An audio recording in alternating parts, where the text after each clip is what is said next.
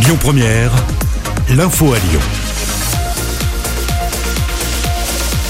Bonsoir à tous. Dans l'actualité ce mardi, le jugement de deux frères soupçonnés d'être à l'origine d'une fête sauvage sur les quais de Saône à Lyon.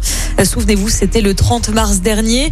Ils sont poursuivis pour mise en danger de la vie d'autrui et non-respect des mesures sanitaires.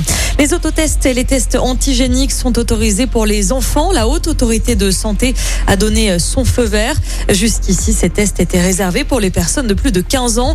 La HAS estime que cela pourrait aider à briser les chaînes de contamination dans les écoles.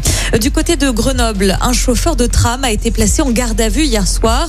L'individu de 54 ans a été testé positif au cannabis après avoir renversé un piéton. La victime, un homme de 28 ans, a été gravement blessé. Son pronostic vital était engagé. Ce mardi rouvrait partiellement le pont de Couzon, près de Lyon.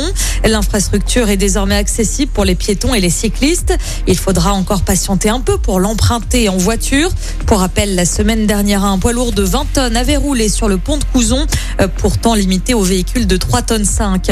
Sur les rails, le trafic était interrompu euh, ce matin vers 10h30 entre Rouen et Lyon en cause des signaux ferroviaires en panne à hauteur d'Amplepuis.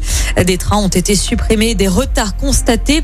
La situation est revenue à la normale vers midi. Le 1er mai, c'est ce samedi et comme chaque année, on pourra compter sur la traditionnelle vente de muguet. Il sera possible d'en vendre sur la voie publique, annonce le ministère de l'Agriculture, de 6h jusqu'à 19h dans un rayon de 10 km autour du lieu d'habitation. La vente pourra aussi se faire chez les fleuristes, les jardiniers ou encore les enseignes de grande distribution. On termine avec du sport en à suivre ce soir les demi-finales allées de la Ligue des Champions. Le Real Madrid reçoit Chelsea, coup d'envoi à 21h. Et puis on le rappelle, le PSG jouera demain soir sur la pelouse face à Manchester City. En basket, c'est le choc face à Strasbourg pour l'Asvel en Jeep Elite.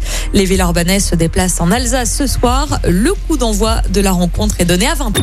Écoutez votre radio Lyon Première en direct sur l'application Lyon Première, lyonpremière.fr et bien sûr à Lyon sur 90.2 FM et en DAB+. Lyon